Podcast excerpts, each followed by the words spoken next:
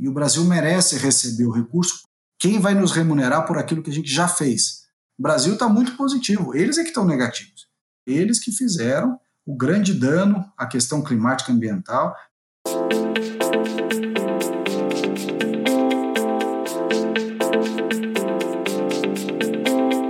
Estamos no ar com mais um Líder Cash. Eu me chamo Luiz Guilherme Prioli, sou associado do IFL São Paulo e seu âncora aqui no nosso podcast.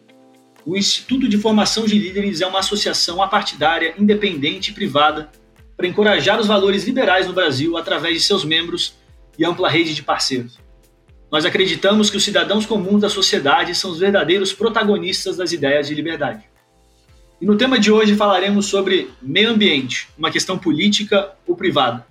E para isso contamos com dois convidados, dentre eles Ricardo Salles, atual ministro do Meio Ambiente, ex-secretário estadual do Meio Ambiente do Estado de São Paulo e cofundador do movimento Em Direita Brasil também Patrícia Geneliu, associada do IFL São Paulo, head de investimentos sustentáveis e de impacto no BTG Pactual e graduada em Ciências Econômicas pela UFRJ. Então, queria agradecer a todos aqui, você ouvinte e também os nossos convidados, e começar aí com uma pergunta para o Ricardo, né, para conhecer um pouco da, da trajetória dele, de como foi, como foi se tornar ministro do Brasil, principalmente do meio ambiente.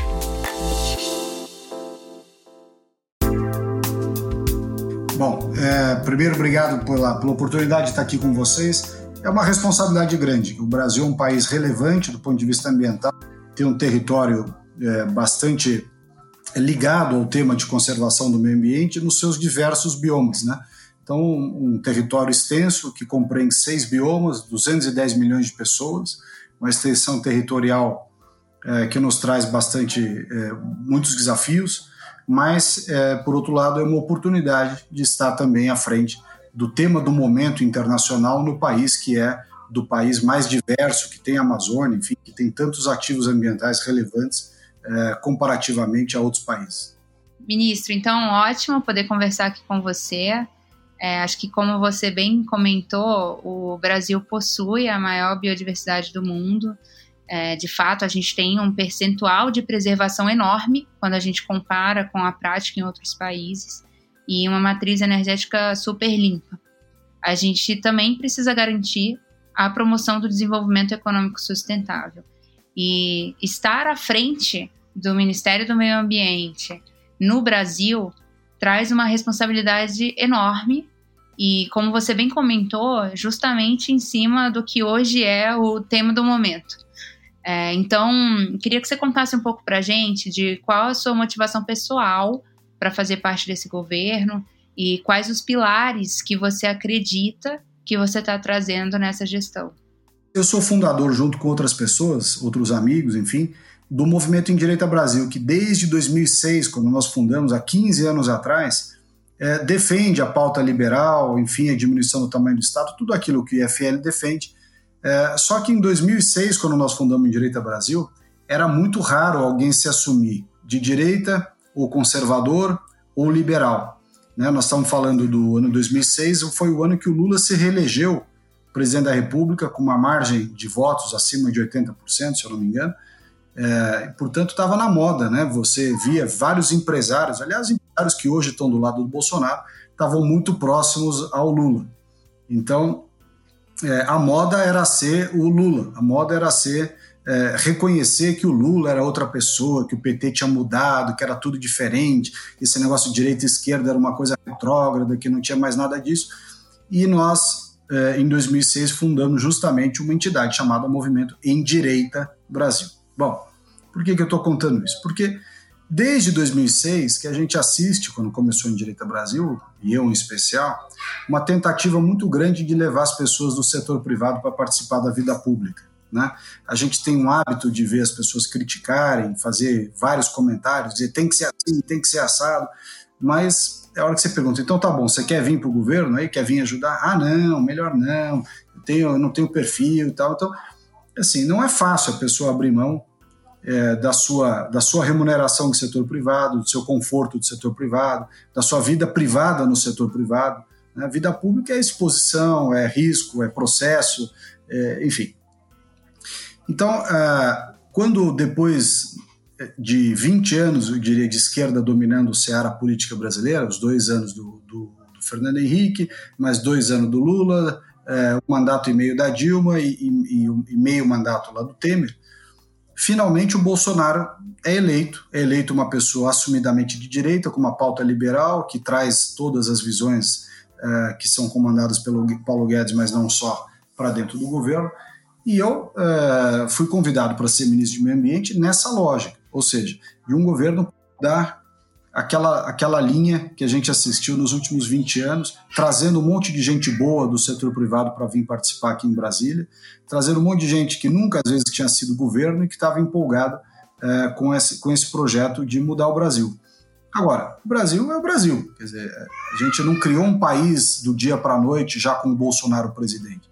O Bolsonaro assumiu o Brasil que vem de 200 anos. Brasil com aparelhamento das instituições, com empresariado que muitas vezes se diz liberal, mas está pendurado no governo, é, com um monte de relações é, é, Estado e setor privado é, complexas. Né?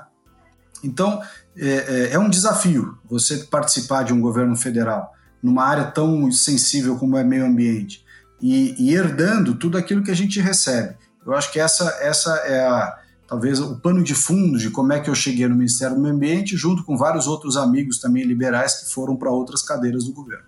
É, a gente tem, tem bastante membros do IFL, ex-presidentes que foram para Brasília trabalhar também na equipe, é, com essa oportunidade aí de, realmente aplicar as pautas mais liberais, né? E, e tendo em, em, vista os objetivos da sua gestão e os avanços disso até, até agora, né? Como que você você tem visto assim os avanços? Tem tido muita dificuldade com para levar certas pautas para frente? Olha, é, a área ambiental ela ficou, embora tenham se alternado os ministros, os secretários executivos, enfim, os, os presidentes de IBAMA e tal, mas a área ambiental ficou basicamente na mão do mesmo grupo durante 20 anos. Só alter, trocou os nomes, mas o grupo era o mesmo, a visão era a mesma, o comportamento era o mesmo. E isso difere muito do que a gente faz é, hoje no Ministério? Por uma razão simples. Esse é um governo que é, tem preocupação com a tangibilidade, né, com a concretude da política pública, com o resultado daquilo que se faz, com a diminuição ao máximo, não é possível absoluta, mas a diminuição ao máximo do peso da, da regulação estatal, né, da intervenção estatal sobre as iniciativas. É, e, e também uma questão importante que é nós tirarmos um pouco daquilo que foi a marca diria, do passado, que é muita discussão e pouco resultado. Muito debate, muito dinheiro para seminário, palestra, viagem, é, estudos que nunca terminam e, e, pouca tangibilidade. A agenda ambiental urbana, que é uma, algo que nós colocamos em primeiro lugar, foi esquecida pelos meus antecessores. Né? O Brasil o Brasil que nós recebemos no governo do presidente Bolsonaro é um Brasil de 100 milhões de pessoas sem tratamento de esgoto. 35 milhões de pessoas sem água potável. E foi no governo, justamente no governo Bolsonaro, que se deu o empenho político necessário para aprovar, por exemplo, um marco legal do saneamento, que vai atrair investimentos, que vai formatar é, consórcios, que vai, enfim, de alguma forma, dar o dinamismo necessário para você resolver uma mazela tão grande do nosso meio ambiente que é a ausência de saneamento público e que tem reflexos na saúde pública, tem reflexos no custo estatal em manter uma máquina de, de saúde pública para corrigir as doenças decorrentes de uma ausência de saneamento. É, foi no governo Bolsonaro que a gente colocou de pé o programa Lixão Zero para acabar com os lixões em 3 mil municípios do Brasil, que também foi uma questão relegada a segundo plano. É, foi no governo Bolsonaro que a gente colocou a visão de aproveitamento do resíduo para geração de energia elétrica é, de extinção dos lixões, o programa Lixão Zero que eu já falei, da logística reversa de produtos e é, vários segmentos, inclusive pneus. Né, tá aqui você vê poder utilizar pneu nos fornos para substituir o coque na indústria cimentícia é uma medida óbvia. Né, pra, agora, as pessoas não deixavam avançar. Então, tem uma série de irracionalidades que foram sendo consertadas é, ao longo desses dois anos de ministério. Para além disso, temas como questão climática, a própria discussão sobre como tomar conta da Amazônia, é, como conciliar o agronegócio com a proteção ambiental, é, é dar, é, assim, dar praticidade, tangibilidade, é, valorizar os princípios que a gente tem no setor privado, só que na máquina pública. Esse é um desafio permanente.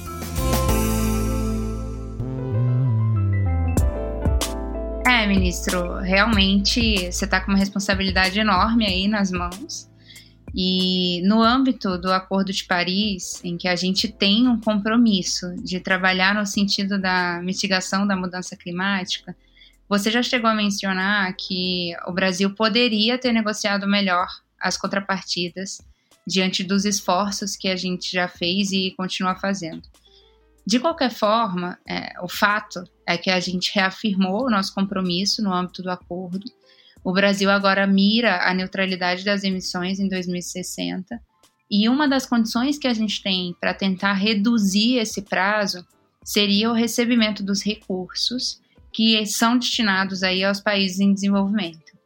E a gente tem uma pressão internacional enorme, é uma repercussão interna também muito grande em relação a esse assunto. E acho que seria super legal entender como é que você acredita que essa pauta está sendo conduzida e como você vê o Brasil trabalhando na direção do cumprimento efetivo das metas.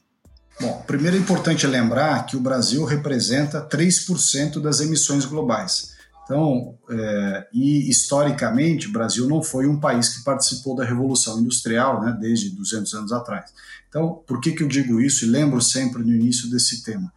Porque nós não somos o país responsável nem pelo acúmulo de gases de efeito estufa na atmosfera, do ponto de vista histórico. Quem, vamos dizer assim, emitiu por os últimos 200 anos gases de efeito estufa na atmosfera são os países ricos, que fizeram a revolução industrial, que cortaram e queimaram as suas florestas, né, fizeram delas lenha de locomotiva, dormente de ferrovia e várias outras coisas. Então, o Brasil não tem, não faz parte da história bom, passivo relativo aos gases de efeito estufa no passado. E tampouco, no volume atual, é um país é, tão relevante. Se você pensar que o Brasil é 3%, Estados Unidos sozinho é 15%, a Europa é 14%, a China é 30%. Então, 15% dos Estados Unidos com 14% da Europa são 29%, com 30% da China são 59%, com mais 7% da Índia são é, 66%. Eles são 66%, nós somos 3%. 3%. Nós não podemos perder o horizonte disso. Dos 3%, que é o que nós somos, metade, ou seja, um e meio, se refere às emissões decorrentes do desmatamento. A outra metade, outro um e meio, é, ligados a transporte, infraestrutura, indústria, etc. Então, quando o mundo é, chama o Brasil para tomar certas atitudes, dentre elas a principal que é o combate ao desmatamento ilegal e, portanto, a, a eliminação das emissões relacionadas ao desmatamento ilegal, o mundo está nos chamando a responsabilidade dos nossos 1,5%. E eu pergunto, e os outros 66% só desse grupo? Quando é que eles vão resolver? Porque as emissões deles são basicamente ligadas à queima de combustíveis fósseis. Então, carvão, gás, óleo, né, petróleo, eles queimam e seguem queimando. O Brasil, por outro lado, tem 85% da sua energia ligada a uma matriz limpa, que é a hidráulica, é a solar, fotovoltaica e a biomassa, seja a biomassa do etanol, a biomassa do setor eh, de papel celulose, enfim, e outras modalidades. Então nós já temos aquilo que eles querem ser, que é ter uma energia limpa, nós já temos. Nós já temos 85%. A média da OCDE é 22%. Então, aquilo que eles querem fazer, nós já estamos fazendo. A nossa média de matriz energética, aí não elétrica, mas energética como um todo, 49% limpo. A média dos países OCDE é 14%. Então, é, é, nós já estamos lá. O Brasil já tem em vários setores, no setor de produção de energia renovável, é, da agricultura de baixo carbono, a agricultura brasileira é exemplo para o mundo.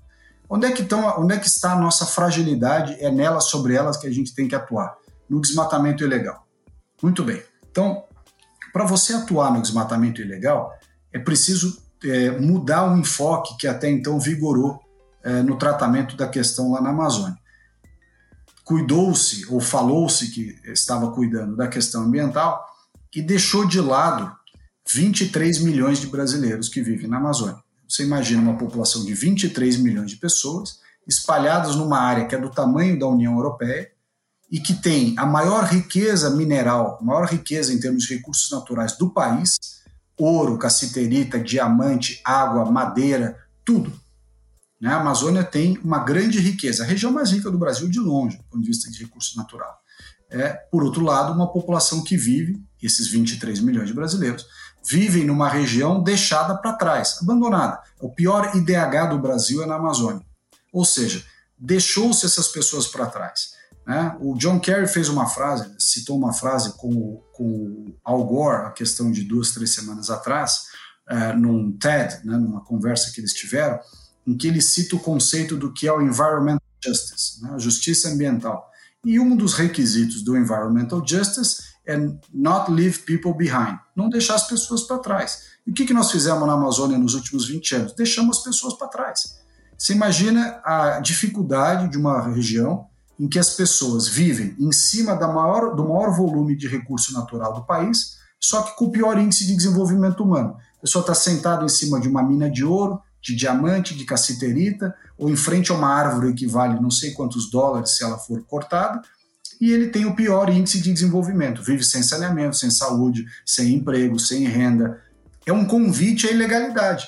Como é que você convence a pessoa a não praticar ilegalidades, a não tomar medidas que sejam contrárias à preservação ambiental, se a única fonte de renda que sobrou para ela são as medidas que vão contra, eh, seja no, do ponto de vista de madeira, seja de garimpo ou outras atividades. Então é preciso resolver a questão social da Amazônia, é preciso colocar as pessoas em primeiro lugar, melhorar o padrão de vida deles, né, ter uma prosperidade econômica maior, e com isso você naturalmente tira essas pessoas das infrações ambientais.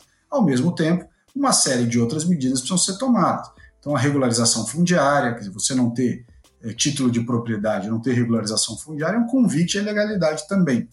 Você ter o zoneamento econômico-ecológico, uma espécie de plano diretor para a Amazônia. Você ter o pagamento pelos serviços ambientais, que é o Floresta Mais, que é remunerar quem faz as coisas direito. Quer dizer, não é só a política do Big Stick, não é só fiscalizar e, e punir. Você remunerar quem faz bem feito, mas também remunerar de verdade não pode ser só um discurso. A pessoa tem que receber um cheque, tem que, tem que ver valor naquela preservação que está sendo defendida para ela. O quarto ponto desses cinco é a bioeconomia. Né? Fala-se muito da bioeconomia e a gente não tem bioeconomia na Amazônia. Então, a pergunta que nós temos que fazer é por quê? Que apesar de nós todos defendermos o pressuposto de que a floresta em pé deve valer mais do que a floresta devastada, de que a biodiversidade é um grande ativo da humanidade e do Brasil, por que, que, apesar de tudo isso, nós não temos bioeconomia na Amazônia? Nós não temos grandes indústrias farmacêuticas processando a biodiversidade e colocando valor agregado sobre ela. Nós não temos indústria de cosméticos fazendo isso. Nós não temos grandes indústrias de transformação de alimentos. Nós não temos. Então, é preciso fazer um exercício para entender por que, que a bioeconomia, por enquanto, é apenas um discurso. Entendi. E você falou da matriz energética, né, o trabalho com energia, né, a parte de comercialização de energia, e uma coisa que muita gente não sabe é que realmente é isso. Né? A maior parte da matriz energética brasileira é de fonte renovável. E se as empresas até elas querem é, ter certificado de que a empresa dela é renovável por questões, por questões de certificação, selos, elas até podem comprar certificados internacionais como o IREC, coisas do gênero, que acaba sendo maneiras do, do setor privado de certificar de que, pô, incentivar a energia renovável. E você falou um tema muito interessante aí sobre a bioeconomia, né, é, que toca bastante no, no ponto aqui do, do, do, nosso podcast, da nossa conversa, que é uma questão público-privada. Você acabou de falar, pô, a gente tem que, tem que ser os dois lados trabalhando junto, né? Tem que ter, tem que estar tá criando o um ambiente certo de incentivos para essas empresas quererem é, verem aquele valor e ver o valor de preservar aquilo então, como que você trabalha um pouco esse desafio que é criar esse ambiente da bioeconomia? Como, como o Ministério do Meio Ambiente pode influenciar isso? Bom, é importante, vou voltar um passo atrás para lembrar o seguinte: pessoal, a gente ouve e defende que, que a biodiversidade tem um, grande valor, né? portanto, que a floresta em pé vale mais do que a devastada, mas não é isso que você acaba vendo na prática. E, e você tem casos, a gente cita, por exemplo, aqui, é, a indústria do petróleo.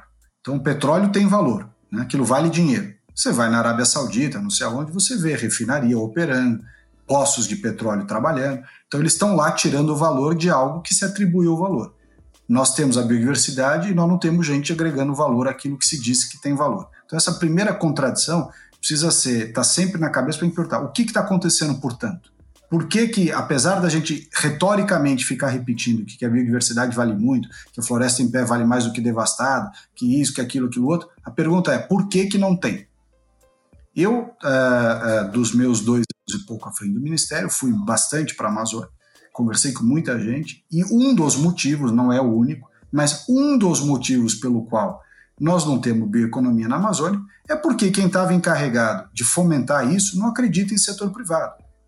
Nós não vamos fomentar o um mercado para 23 milhões de pessoas terem emprego, para gerar riqueza, né, inovação, desenvolvimento, instalação de pequenas indústrias, de médias indústrias, enfim, se você não acreditar no setor privado. Se você tiver uma mentalidade que é simplesmente pegar tudo que houver de recurso disponível e dar para fazer pesquisa acadêmica ou então para entregar para onde fazer trabalho no terceiro setor. Não estou dizendo que não deva ter nada de terceiro setor. Estou só dizendo que não é o setor, não é o terceiro setor que vai resolver o problema da Amazônia. E tampouco serão as infindáveis pesquisas acadêmicas que é, custam uma nota, pagam o salário de quem as faz, mas não entregam resultado, até porque não guarda, a maioria dessas pesquisas não guarda relação com a questão comercial. A pessoa, a pessoa faz uma pesquisa daquilo que ela sonhou para a vida dela. E ninguém quer comprar aquela pesquisa, ela não está nem aí. Você não fez um exercício prévio de saber se aquela pesquisa tinha ou não tinha receptividade do ponto de vista comercial, negócios, né, business, se aquilo tinha alguma aplicabilidade. Então, eu acho que assim, o que a gente precisa para a Amazônia, o primeiro passo é entender que sem setor privado gerando emprego em larga escala na Amazônia, não vai ter solução. Então, nós precisamos atrair essas empresas, essas grandes indústrias, né, do, da, da, da farmacêutica, da cosmético, tudo aquilo que tiver relação com a biodiversidade. Para isso, um programa de exoneração tributária dessas, dessas atividades. Eu sou favorável, já defendi isso com meu colega Paulo Guedes, e ele também entende que esse é um assunto relevante, que é nós termos uma espécie de zona franca da biodiversidade. Taxa zero, quer dizer, o sujeito não paga nem imposto de renda se estiver instalado na Amazônia com, umas, com ações, né, com uma indústria relacionada à bioeconomia para incentivar mesmo. Dizer, você ter isenção de tributos estaduais, municipais, federais, é, facilitação do ponto de vista de burocracia, para que realmente seja um fator de atração de capital internacional e nacional você se instalar na Amazônia. Senão a pessoa usa o nome Amazônia, fala de Amazônia, mas instala a fábrica dela fora da Amazônia. É o que acontece em vários casos. Então, é, ter um modelo tributário de incentivo, eu diria até isenção, é, para a bioeconomia na Amazônia. Depois, atacar também a questão da logística. Né? Não é fácil a pessoa estar instalada lá. Então, cabe ao poder público é, suportar, dar, dar assistência para que o privado resolva os gargalos de logística para que ele possa lá instalar uma fábrica. Para isso, ele precisa ter mão de obra, ele precisa ter energia elétrica, ele precisa ter internet de velocidade, ele precisa ter uma série de requisitos que permitem que a atividade seja executada lá, seja feita lá. É, tem um outro aspecto que é a facilitação das amarras burocráticas, é, registro de propriedade intelectual, o próprio Ministério do Meio Ambiente facilitou agora é, o registro dos chamados termos de compromisso, que são a, os documentos que os pesquisadores são obrigados a, a apresentar para poder usar a biodiversidade brasileira. Você tinha uma fila de mais de 3 mil termos de compromisso aguardando análise, e o Ministério fazia análise de mais ou menos 12 por mês. 12 por mês, 3 mil na fila, 300 meses para você sequer, com isso você sequer estava fazendo a pesquisa, é só para autorizar a pesquisa. Então depois não tem, não tem investimento de biotecnologia, bioeconomia, ninguém sabe por quê. Até para investir na pesquisa, o sujeito aguarda uma fila de 3 mil termos de compromisso. É inacreditável. Nós zeramos a fila, a fila está zerada, hoje quem apresentar o projeto vai ser analisado na hora, e se tiver dentro do, do dos parâmetros vai ser aprovado, a pessoa já pode sair pesquisando, investindo, gerando emprego e tal. Então, tem um trabalho todo de, de desburocratização, de simplificação, de racionalização do arcabouço legal e que acaba sendo, foi até hoje, um impedimento, ou pelo menos uma, uma barreira ao crescimento da bioeconomia na região. Então, é, é, são fatores né, que vão se somando e que a gente precisa destravar. Mas o ponto fulcral, fundamental, é uma decisão quase psicológica, cognitiva, no sentido de reconhecer de que é sim bem-vindo o setor privado. Venha, invista, se instale, execute, faça, né, será tratado, pelo menos do ponto de vista nosso, do governo, será tratado como alguém bem-vindo, não alguém tolerado, alguém bem-vindo.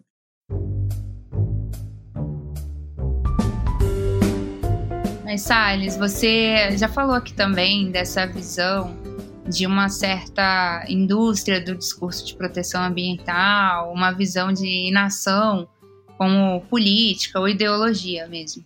E, de qualquer forma, a gente sabe que quando a gente fala de meio ambiente, um tema que é super sensível é a imagem do Brasil no nível internacional. É, a gente teve a nossa entrada aí negada na OCDE. Em algum sentido, essa negação está atrelada à percepção do nosso risco ambiental. E um outro movimento que é super relevante tem sido também a exclusão de algumas empresas brasileiras do portfólio de alguns fundos globais. E a justificativa tem sido um problema até estrutural de falta de política ambiental no Brasil.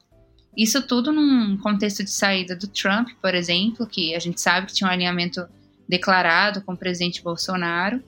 E agora, com a eleição do Biden, a gente tem esse movimento, essa pressão também crescente vindo dos Estados Unidos.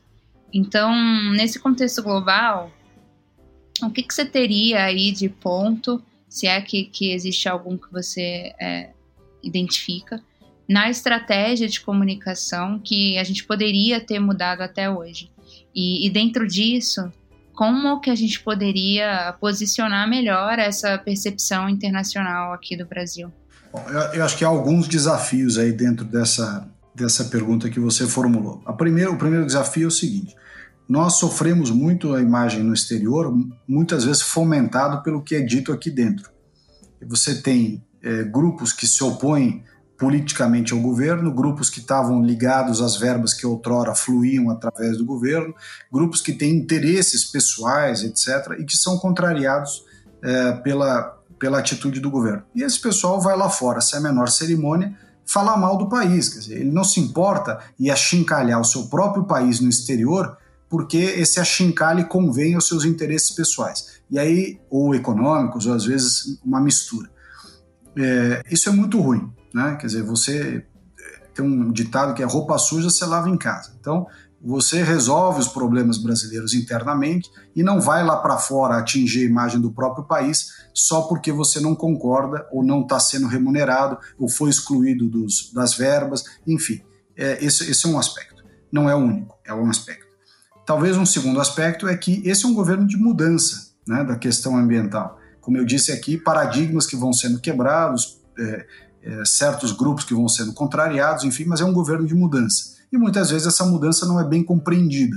E aí há uma tarefa, de fato, um desafio de permanentemente explicar, comunicar, é, esclarecer. Então, essa é uma medida importante. Terceiro, nós passamos dois anos é, chamando atenção para esse dilema ou para essa contradição que é os países ricos exigirem de nós medidas imediatas de combate a essas ilegalidades, sobretudo o desmatamento, mas enquanto que a pauta deles de transição energética é uma pauta projetada para 2050. Quer dizer, o nosso problema, que é 1,5% das emissões, que é o desmatamento, é para resolver já. E o problema deles, que é 60 e tantos por cento das emissões, eles querem waiver para resolver em 2050. Ué, é uma incompatibilidade. Nós que somos pequenininho, é já. Eles que são grandões, 2050. Eles que destruíram a camada de gás de efeito estufa do planeta, querem 30 anos para resolver o problema. Nós que não temos nada a ver com isso, somos cobrados para fazer isso agora. E pior, o Acordo de Paris previa, ele houve o convencimento, vamos dizer assim, dos países em geral, para subscrever, para firmar o Acordo de Paris, o entendimento era o seguinte: os ricos vão colocar à disposição dos, dos países em desenvolvimento 100 bilhões de dólares por ano a partir de 2050, 2020, perdão. O, o Acordo de Paris é de 2015. Chegou 2020 não tinha um centavo em cima da mesa. 2021 também não tem. Então, o que, que o governo brasileiro está fazendo nesses dois anos? É lembrando aos países ricos que, olha, vocês prometeram dar dinheiro para a gente fazer a nossa parte vocês não estão dando. Então é o seguinte: reafirmamos o nosso compromisso, está lá reafirmado na NDC brasileira, está lá a nossa meta de neutralidade carbônica igual da China 2060. Mas nós estamos dizendo, nós podemos antecipar o nosso nossa neutralidade de carbono se vocês fizeram o que já prometeram. Aliás, era, era, o, era o grande acordo dentro do Acordo de Paris, que era pagar. E essa parte de pagar, a turma desconversa finge que não é com eles. Então, é, é, nós precisamos também, nós, Brasil, precisamos ter uma, uma espécie de pacto nacional em prol do interesse de todos nós, para precificar os nossos ativos ambientais, precificar os serviços ambientais que o Brasil presta para o planeta né, e ter recursos finalmente para resolver o nosso 1,5% de emissões que refere-se ao desmatamento ilegal. Mas sem recurso não é possível, porque todo esse custo, esse ônus ou esse peso das mudanças climáticas e das consequências ambientais que os países ricos causaram não pode ser jogado na costa, nas costas dos 23 milhões de brasileiros da Amazônia, que ficariam condenados a viver congelados numa espécie de idade da pedra permanente, justamente porque eh, os demais já se anteciparam na destruição do meio ambiente nos últimos 200 anos. E super interessante esse ponto quando você fala de ter recurso para financiar o movimento que a gente está se comprometendo a fazer, né? É, porque hoje, ministro, quando a gente olha, por exemplo, para a América Latina, a gente representa só 2% das emissões globais da, do mercado de finanças sustentáveis. E quando a gente fala em Brasil, a gente representa 1%. Então, dessas dívidas que são levadas ao mercado de capitais com algum selo, verde, social, sustentável ou ligados à sustentabilidade. E a gente sabe que a gente tem uma oportunidade gigante nesse sentido, com toda essa nossa vocação aqui brasileira, que você tem, tem explicado aí muito bem. É, e no BTG, inclusive, a gente tem trabalhado bastante para o crescimento desse mercado, é algo em que a gente realmente acredita. E recentemente, a gente tem ouvido que, que talvez a gente possa esperar uma emissão verde soberana ainda nesse ano. E isso é algo que, pessoalmente, eu adoraria ver acontecer. É, e queria ouvir de você se de fato a gente pode esperar esse passo, quais que são os desafios, eu sei que são muitos, para que isso aconteça e até nessa nossa conversa de comunicação e de próprio financiamento em relação ao que a gente está tentando se comprometer a fazer aqui, como é que você vê que seria a percepção do comprometimento do Brasil nesse sentido, se a gente de fato der esse passo de uma emissão verde? Eu, eu acho que esse é, uma, esse é um momento, é, com a entrada do Kerry, o Alok Sharma, que é o presidente da COP, toda essa discussão a respeito do ESG, fundos, bancos, etc. Acho que esse é o momento de, de um lado, assumir compromissos que sejam realistas, factíveis, etc., e cumpri-los. É, chega da enrolação, dizer, aquele discurso que é, ninguém entende direito o que, que o outro quer, mas também não se compromete com o resultado, mas também não se compromete com nada. Fica uma coisa que quase que uma grande declaração de intenções. Para você fazer uma emissão verde, receber recursos, etc., nós temos que dizer para que, que nós vamos usar o dinheiro? Quais são as práticas que vão ser é, melhoradas ou resolvidas? Mas, por outro lado, também o dinheiro precisa vir. Então, é, é, uma, é meio que ovo e a galinha. Você tem que ter recurso para tomar as medidas e, ao receber o recurso, tem que tomar as medidas. Agora, o recurso tem que ser compatível. Essas emissões, é, é, os bons, tudo que a gente eventualmente pode lançar nessa operação, eles têm que estar lastreados em questões muito, muito, muito é, assim palpáveis. Eu, eu sou contra a gente incluir dentro é, de, dessas do lastro, né, do, do vínculo dos, dos, green bonds ou de tudo que a gente for fazer, é, coisas que é, digamos assim, ou não são relevantes ou não são execuíveis. Eu acho que nós temos que ter um exercício de transparência para dizer, olha, eu faço isso aqui, isso aqui eu vou fazer. E você vai pagar isso aqui. Mas isso eu vou fazer, pode ficar tranquilo. Isso aqui, isso aqui, isso aqui, isso aqui. Não vou fazer, não adianta desenhar várias, várias hipóteses que talvez e tal. Não, não, tem que ser direto. Isso aqui nós vamos fazer, esse é o tanto que a gente precisa. Se vocês entregarem isso aqui, tem o nosso compromisso para resolver. Acho que é o jogo aberto, é uma questão de, de compromisso, né, de comprometimento e resolver efetivamente os pontos. Né? A gente está tá terminando aqui. Né? A Paty ela, ela, ela, trabalha com SG, né, que nem eu falei lá no início. Ela tem uma pergunta aqui muito boa né, no tema e na importância do, do SG investimento de impacto. É, nesse ponto, ministro, só como você comentou ali no início do podcast, ESG é o tema da vez, né? E essas questões ambientais, sociais de governança é, cada vez mais em pauta, você como ministro aí do meio ambiente do Brasil se colocou no centro de toda essa discussão. Então, como, como o Prioli mencionou, eu trabalho com investimentos de impacto, o próprio BNDES, ele tocado pelo Montesano, que também era do BTG, está colocando essa frente muito como centro ali da, da, atuação do próprio BNDES. E pensando em formas de promover esse desenvolvimento econômico, faz muito sentido, acho que linka muito capital privado com as iniciativas públicas, como você mesmo mencionou. Então, acho que a ideia seria só entender de você que tipo de recomendação você daria para executivos e empreendedores brasileiros nesse sentido, e até como considerações finais aí, pensando que a gente aqui é um instituto é, de formação de líderes e como é que a gente se posiciona dentro de toda essa discussão. Bom, eu acho que o tema IST você colocou bem, é verdade, é um tema é, que está é, na, assim, na crista da onda, né? Quer dizer, é o tema do momento, e é natural que seja assim, porque quando a gente se confronta é, com uma pandemia que nós estamos vivendo, todos esses desafios da, da, de, de, uma questão, uma vida saudável, você ter melhor qualidade de vida, ela está intrinsecamente ligada ao meio ambiente equilibrado, a uma qualidade do ar boa, a uma água limpa, a um solo é, limpo, a produtos produzidos, é, produtos é, é produzidos de maneira correta, né? Agora, é, então, portanto, é absolutamente justificado que você tenha o ISD como um, um assunto relevante. É, ao ter o ISD como um assunto tão relevante, eu acho que gera um compromisso é, da, da concretude daquilo que se coloca dentro da pauta ISD.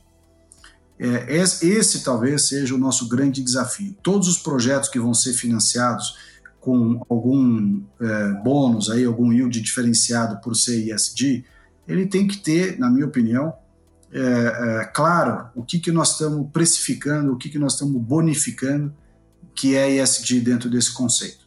Né?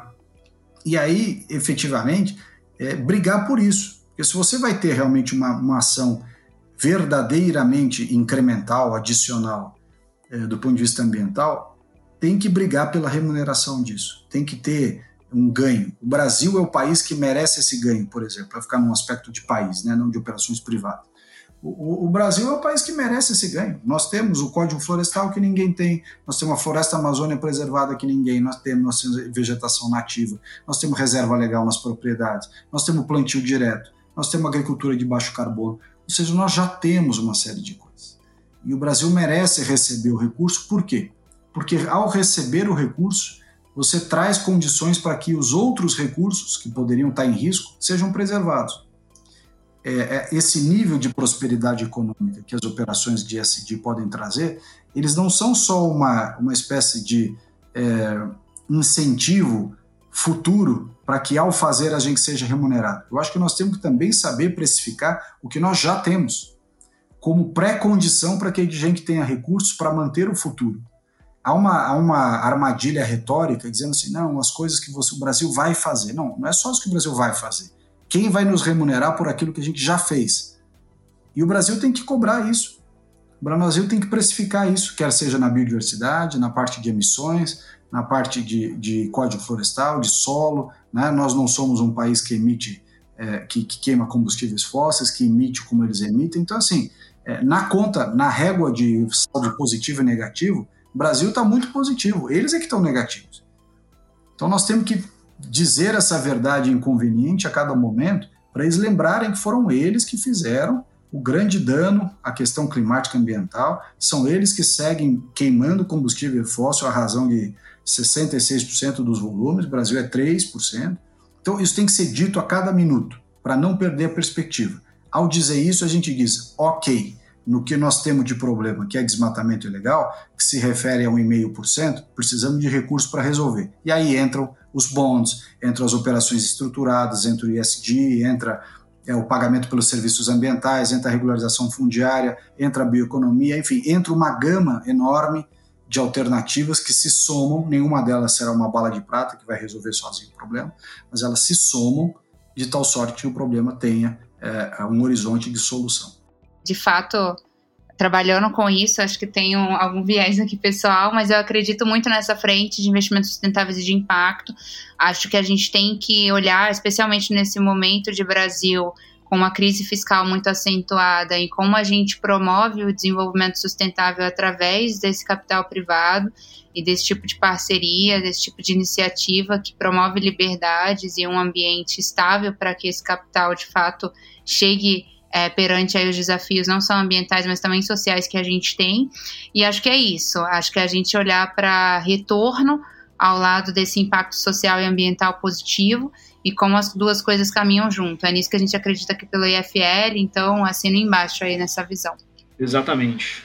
E dá para ver bem que aquela pergunta que a gente levantou no início, né, do meio ambiente, se ele é uma questão pública ou privada, ela se prova que é uma questão dos dois, não é de um ou de outro, mas sim dos dois, e pela, pelas medidas que você falou, né, sobre pô, o, o, governo trazendo esse incentivo financeiro que, que as empresas vão para lá, né, e não é incentivo financeiro de desmatamento, nem coisa de nada, é, é mais de realmente mostrar para as pessoas que estão seguindo as regras que existe uma remuneração financeira para isso, e que elas não só são toleradas, como elas são bem-vindas.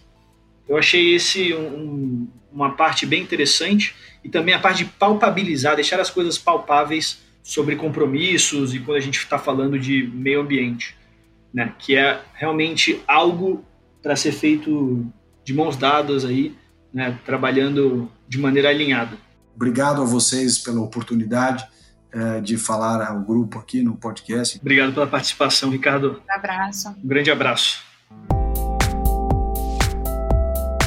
E é por isso, gente, que a gente está encerrando aqui mais um podcast, tá certo? Obrigado para você que ouviu a gente até aqui. Se você quer ouvir esse podcast, futuros podcasts aqui que a gente vai lançar sobre temas pertinentes, temas do momento, né, trazendo pessoas, trazendo líderes que vão falar coisas que eles querem que você ouça. Segue a gente, IFLSP, IFLSP no Instagram. No Instagram a gente posta a respeito de tudo isso. Se você segue a gente no Spotify, se a gente segue a gente no Apple Podcast, você vai também acompanhar todas as nossas produções. Tá certo? Sou Luiz Guilherme Prioli, agradeço mais uma vez ao ministro Ricardo Salles e à Patrícia Geneliu, de Investimentos Sustentáveis do BTG, aqui pela presença e vamos nessa. Um grande abraço.